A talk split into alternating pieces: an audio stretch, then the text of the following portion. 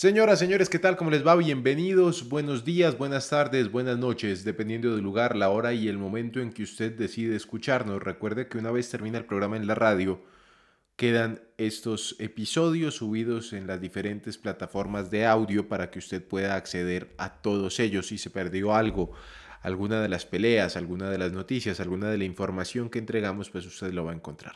Mi nombre es Alejandro Munevar y a partir de ese momento durante la próxima media hora, acompañado de Diego Vargas, Omar Pachón y Don Santiago Villarraga, les estaremos llevando la mejor información del deporte nacional e internacional. Empezamos entonces con novedades de nuestro deporte, de nuestro deporte colombiano. Y son buenas las noticias que nos llegan desde Australia. Les estoy hablando de Sandra Lorena Arenas. Ella, la medallista olímpica de Tokio 2020, obtuvo un quinto lugar. Terminó quinta en la Race Walk Championship con un tiempo de 1 hora 32 minutos 21 segundos. Buena manera de volver para la colombiana que tuvo una temporada 2022 bastante complicada. Además, sí, además hay que hablar ah, de ciclismo y para ello quiero invitar a Don Omar Pachón, porque nuestro Egan Bernal eh, se supone estaría en competencia en España por estos días en la Vuelta a Andalucía, pero han determinado su equipo, supongo yo, su círculo más cercano, que no compita Don Omar, sino que tiene que esperar. Buen día. Alejandro, buen día, ¿qué tal? Un saludo para usted, para Santiago, Diego, todos los oyentes de Tono Deportivo que nos escuchan a esta hora. Mire, eh, sí, el tema de Egan Bernal es que en esa planificación del inicio de temporada en Europa, recordemos que estuvo en la Vuelta a San Juan, precisamente allí, por un golpe que tuvo en la primera etapa, siguió hasta la cuarta jornada donde se retiró. Em, esas molestias no le han permitido del todo estar 100% en óptimas condiciones para viajar al viejo continente, iniciar en esa Vuelta a Andalucía a la que ya no va a ir, él de hecho sigue en Zipaquirá, en mm, Buena, más exactamente en su casa, en su recinto, y mm, allí pues él ha estado muy concentrado en su recuperación de la rodilla, ¿sí? Pero no es algo anormal, no es algo dramático, lo que pasa es que quiere estar al 100% y si él considera que mm, no va a estar para disputar una carrera, para rendir lo mejor que puede, pues no va a ir. Eso ténganlo por seguro. Entonces, el colombiano por ahora estará recuperándose aquí viajará en las próximas semanas a Europa y ya definirá el calendario de acuerdo a lo que ya decía con el equipo que aún no ha definido si disputará Giro, si disputará el Tour o la Vuelta, o cuál de las dos disputará. Óigame, Omar, eh, Bernal sufrió mucho cuando fue a competir recién saliendo de su lesión y no daba pie con bola.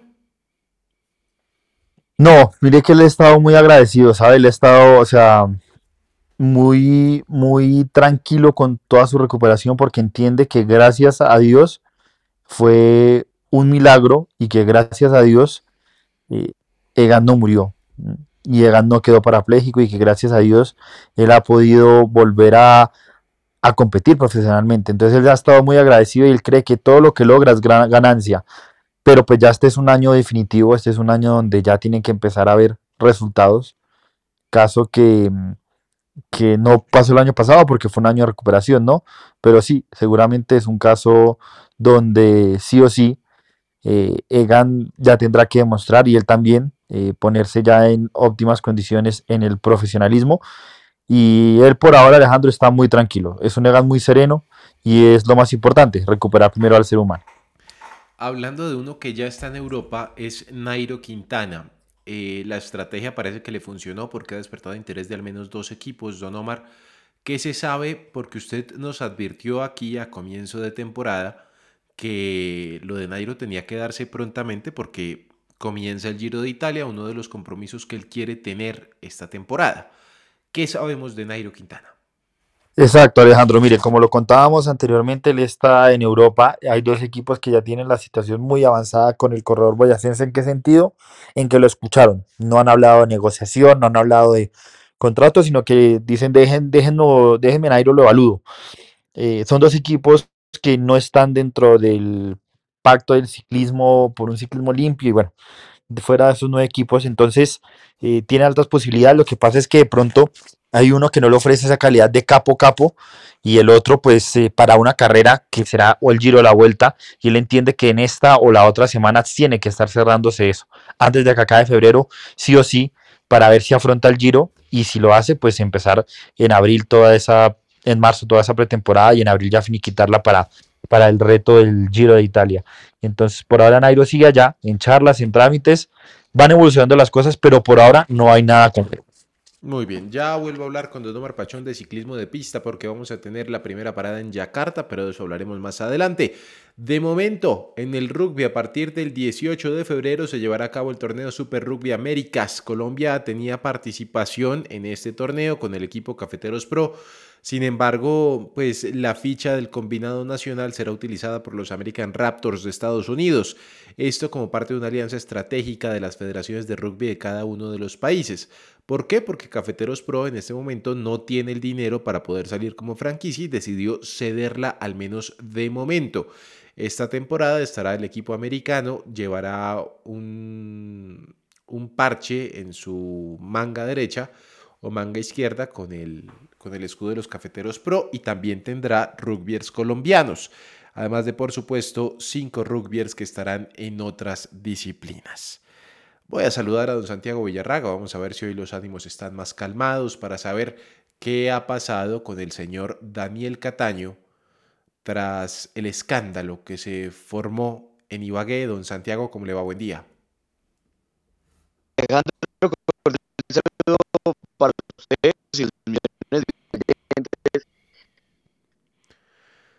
Bueno, tenemos, tenemos un poquito de, problemas con don Santiago en el tema de la, del audio, Omar. Creo que vamos a tener que sacar a Santiago por otro lado. Permítame, a ver, yo trato de sacarlo por otro lado, don Santiago, porque es fundamental, es fundamental que don Santiago nos dé sus impresiones, nos llene de información con lo que ha pasado con el señor con el señor Cataño hasta el momento. Vamos a ver, aquí ya lo tengo. Don Santiago, ahora sí, ¿cómo le va? Buen día. Y la pregunta es, ¿cómo va la situación del señor Daniel Cataño? Alejandro, cordial saludo para usted, para todos mis compañeros y los millones de oyentes de Tono Deportivo.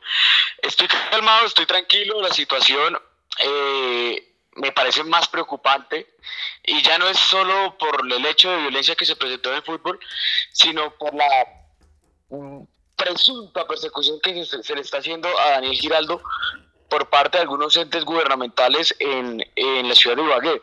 ¿Por qué lo digo? Mira, Alejandro, en las últimas horas se dio a conocer el secretario de gobierno de la capital musical de Colombia va a llamar a declarar a, a, a Daniel Cataño por lo sucedido con el hincha, teniendo en cuenta pues, que también tuvo una reacción violenta con, con, con Alejandro Montenegro. Pero mire, ¿cuál es la situación acá?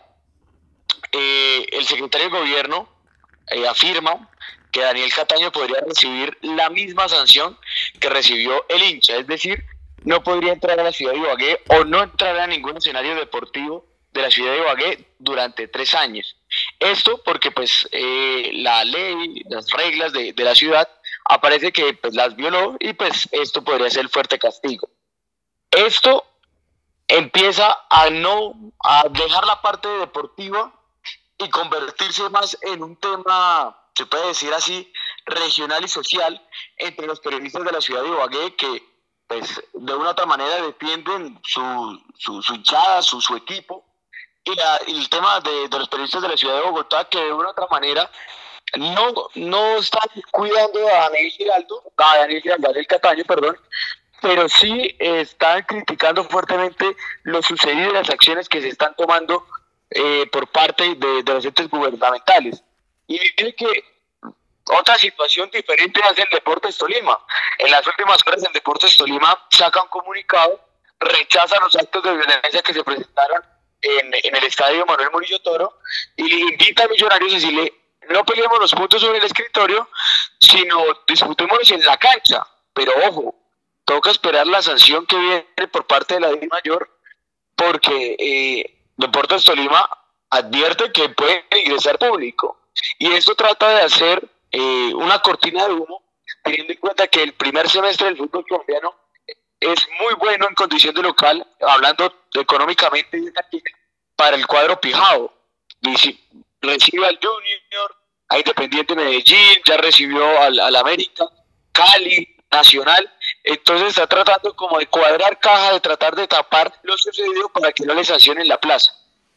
A ver, a mí Santiago lo que más me preocupa en este momento es que en Tolima, en Ibagué, estén tratando de la misma manera al señor Cataño, que reacciona quizá de una manera errónea, pero reacciona como reaccionaría cualquiera de nosotros, cualquier persona, ante un ataque cobarde, ante un ataque cualquiera. Él está en su legítima defensa, seguramente lleno de ira y profundo dolor por lo que le han hecho. Pero estos señores de Ibagué, ¿qué es lo que les pasa por la cabeza, por Dios santo? Santiago, es que están poniendo a un jugador de fútbol que fue víctima de un ataque a la par de un delincuente.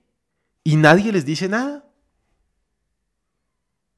Pues es que eso es lo que preocupa, Alejandro, porque es que mire, es que los entes gubernamentales no, no, no se han dado, no saben las circunstancias o lo que puede llegar a ser las decisiones que están tomando, porque citaron a El Cataño a descargos. Esto quiere decir que el jugador tiene que ir a la ciudad de Ibagué nuevamente a hablar sobre lo sucedido.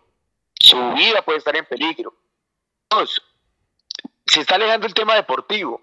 ¿Y por qué lo digo? Porque por presunta persecución, porque todo lo que hizo de Cataño, creo que nosotros como seres humanos, incluso varios colegas, jugadores del Deportes Tolima, afirmaron que también hubieran reaccionado igual, hasta peor, con esa fuerte agresión.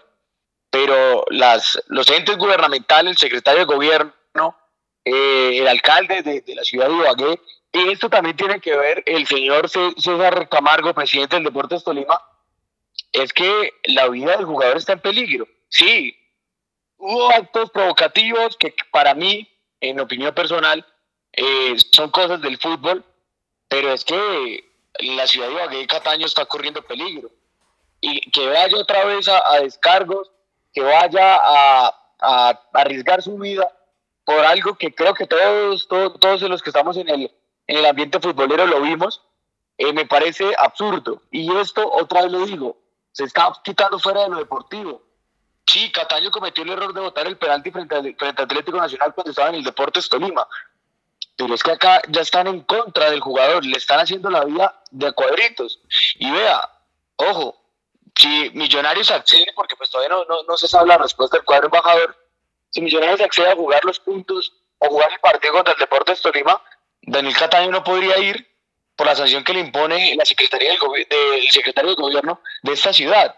Entonces ahí están mirando cuál es el fútbol en paz, cuál es lo que están diciendo eh, o que reclaman el buen operativo que hizo la alcaldía y la logística de, de, Ibagué con este partido. Y mire, Alejandro, eh, personalmente me he intentado comunicar con el secretario de gobierno de, esta, de, de la ciudad para hablar y pues preguntarle ciertas cosas que tuve la posibilidad de ver, pero no ha sido posible. Espero que en pocas horas eh, lo pueda, pueda encontrarme con él o hacer una videollamada, porque es que él en los diferentes medios de comunicación asegura que hubo un operativo policial igualito que el de la final contra Atlético Nacional, cosa que es totalmente eh, mentira. ¿Por qué lo digo? Mire, para las personas que no conocen Ibagué, el, la, el ingreso hacia, hay dos ingresos hacia el estadio, uno por, por occidental, noroccidental y el otro por oriental.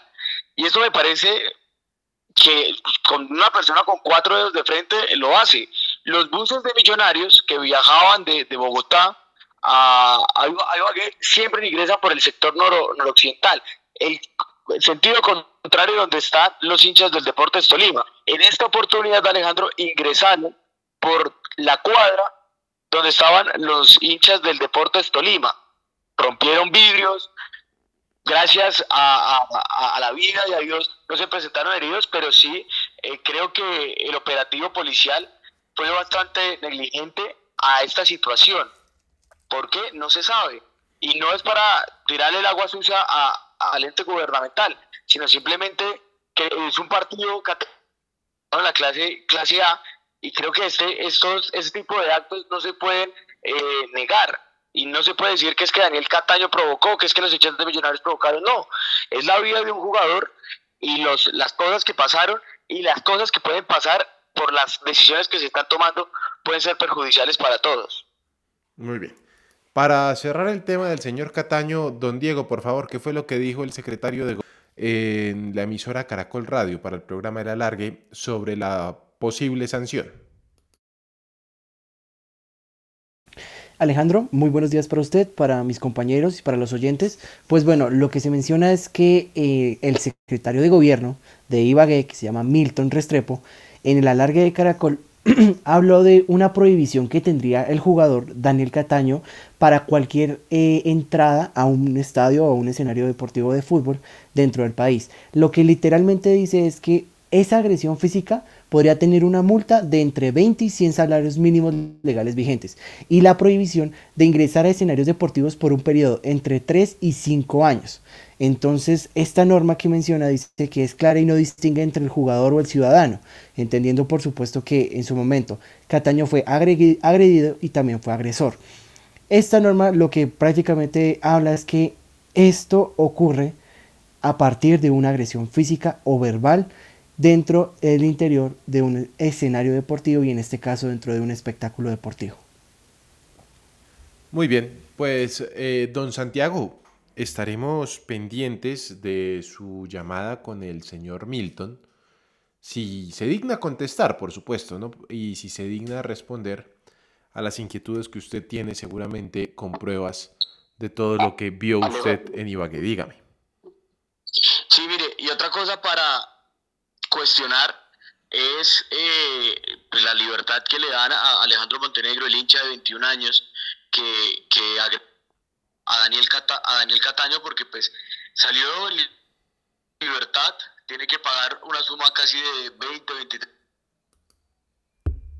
por la agresión, pero mire, en Ibagué lo soltaron, él ya se encuentra con su familia, eh, se encuentra normal, y el tema y lo que preocupa acá es que, pues para mí es exagerado no sé, no soy médico, puedo estar pecando, pero Daniel Cataño tiene 10 días de incapacidad por parte de medicina legal por el golpe.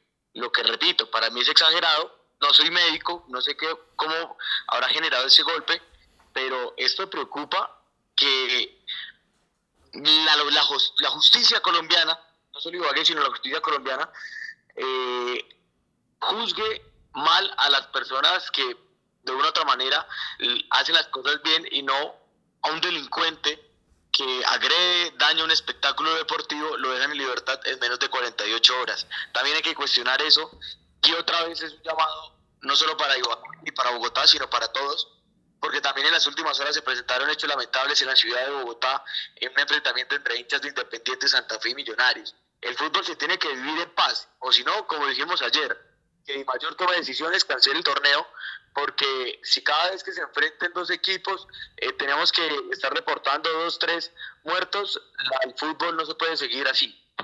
Muy bien. Don Santiago, muchas gracias. Estaremos pendientes de su reporte el día de mañana, ya seguramente con mejor conexión, para poder tener al detalle lo que sucedió. Don Santiago, feliz día.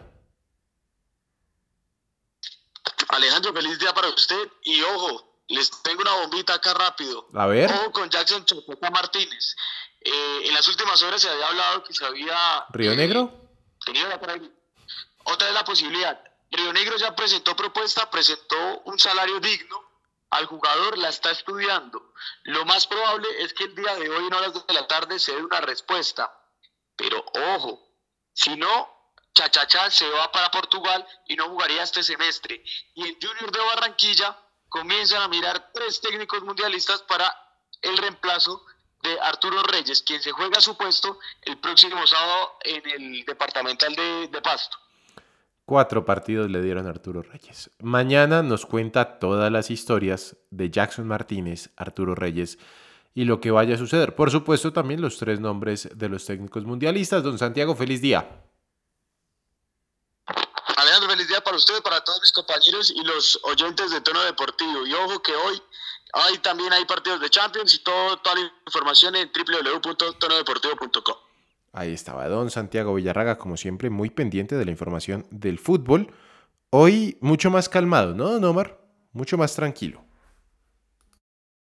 Y no, ya, ya con la mente fría de la post eh, algides que tuvimos en el programa. Y pues ya algo que se va llevando poco a poco y- y meditando y viendo el seguimiento que le daremos desde aquí de diferentes partes a lo de Cataño. Pues sí, estaremos pendientes de cada uno de los casos que nos va a presentar el señor Villarraga y por supuesto lo de Daniel Cataño. Don Omar Pachón, eh, le quiero contar que la selección Colombia de baloncesto estará jugando contra México en la ciudad de Medellín, un partido correspondiente a la ventana de clasificación mundial, un mundial que se disputará en Japón. Eh, Colombia pues ya no tiene posibilidad de clasificar, pero eh, sí va a estar peleando un cupo al repechaje olímpico. ¿Cómo le parece esa? Bueno, no, es algo bueno. El mundial sí es difícil.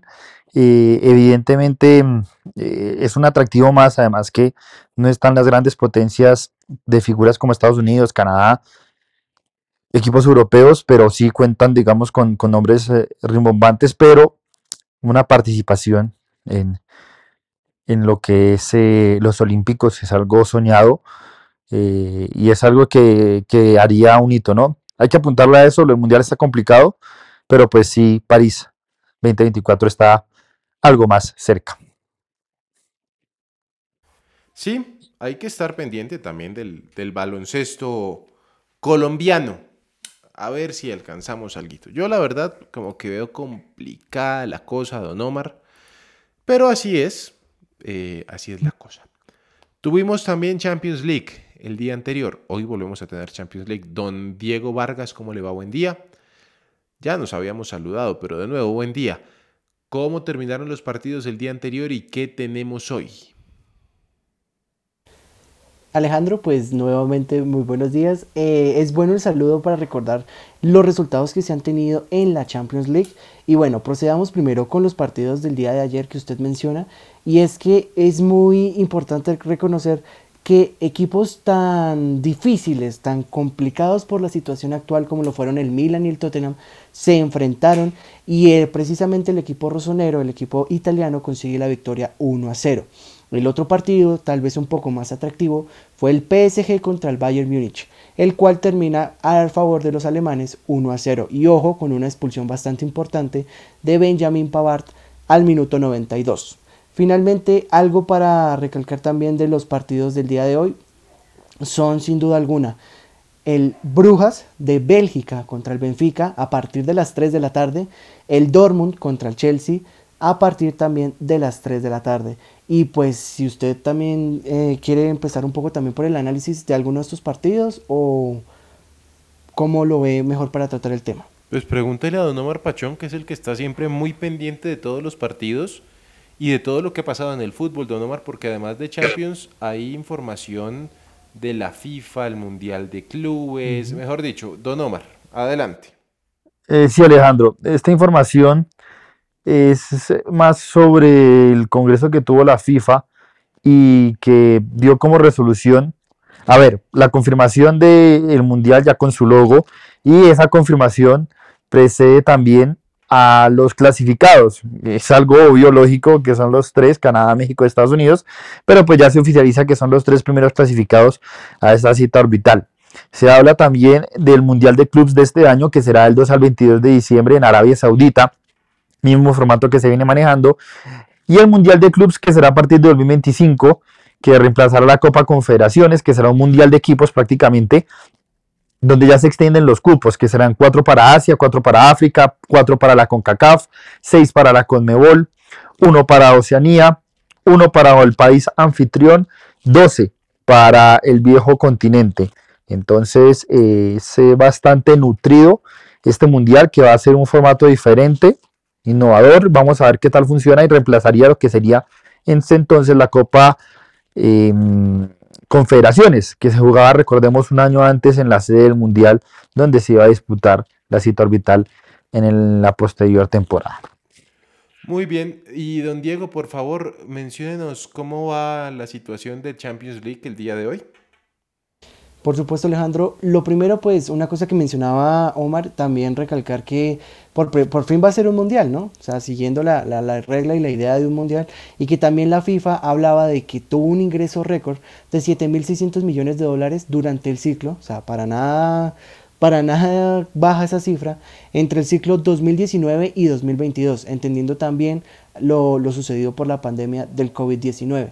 Lo que usted menciona de la Champions el día de hoy se enfrentarán el Brujas de Bélgica contra el Benfica de Portugal, partido bastante interesante por sobre todo por el Benfica y por lo que puede hacer para avanzar y el Dortmund Chelsea, también otro de los equipos, sobre todo hablando del Chelsea, que tiene una gran inversión y que la cual parece ser la principal obligación para que el equipo de Inglaterra, el equipo de Londres en este caso, logre avanzar en su ronda de Champions.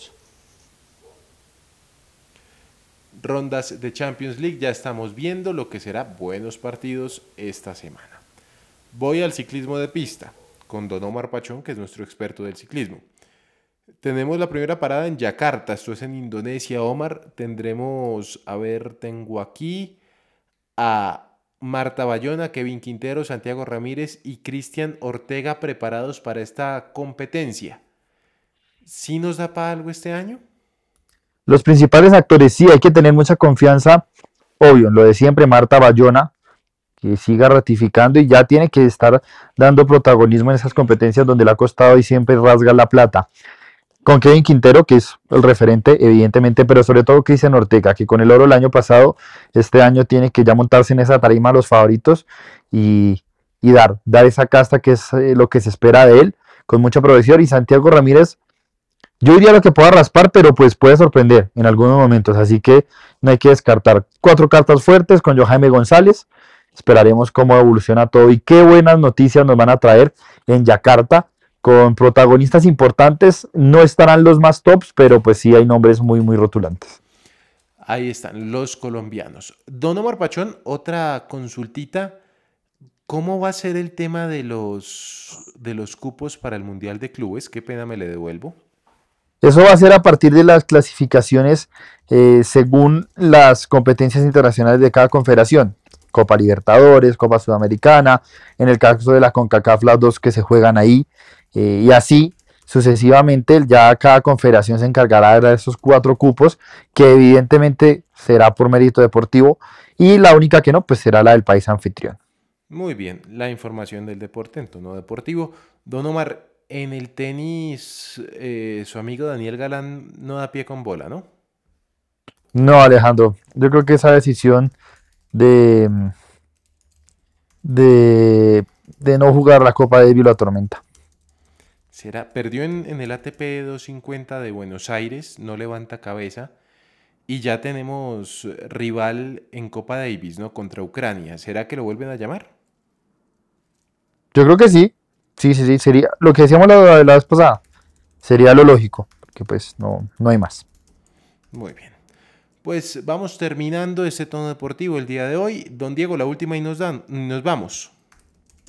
Alejandro, la última y nos vamos. Y es que el día de ayer se confirmó cuáles van a ser las eh, rivales de la Women's Revelation Cup que hablamos eh, la semana pasada en la que participa la selección femenina de mayores. Y es que el 15 de febrero se enfrentará, o sea, el día de hoy a las 2 de la tarde contra Costa Rica. Posteriormente, el 18 se enfrentará a Nigeria y finalmente el 21 de febrero se enfrentará a las 9 de la noche. Eh, si no lo mencioné, contra Nigeria también es a las 2 de la tarde. Y finalmente el 21 contra México será a las 9 de la noche. Importante resaltar que antes de que esta eh, competición amistosa se volviera de mayores, Colombia tuvo la oportunidad de ganar su primera edición cuando se jugaba con la sub-17. Don Omar, la última y nos vamos, por favor. Alejandro, ya para irnos, comentar que ya estamos muy cerca de una nueva convocatoria de la selección y ojo que Luis Díaz, me dicen, puede estar ausente, pese a que físicamente esté bien, por lo que ya está volviendo de su lesión con el Liverpool para esa época, así que lo más lógico es que no esté el jugador del equipo inglés. Va a sonar terrible lo que voy a decir, pero si el señor Luis Díaz quiere estar al 110%, que se quede en Inglaterra y no venga a Colombia en un buen tiempo porque allá sí lo van a cuidar bien. Hasta que llega Tono Deportivo el día de hoy, nos encontramos mañana con más información y más noticias. Feliz día.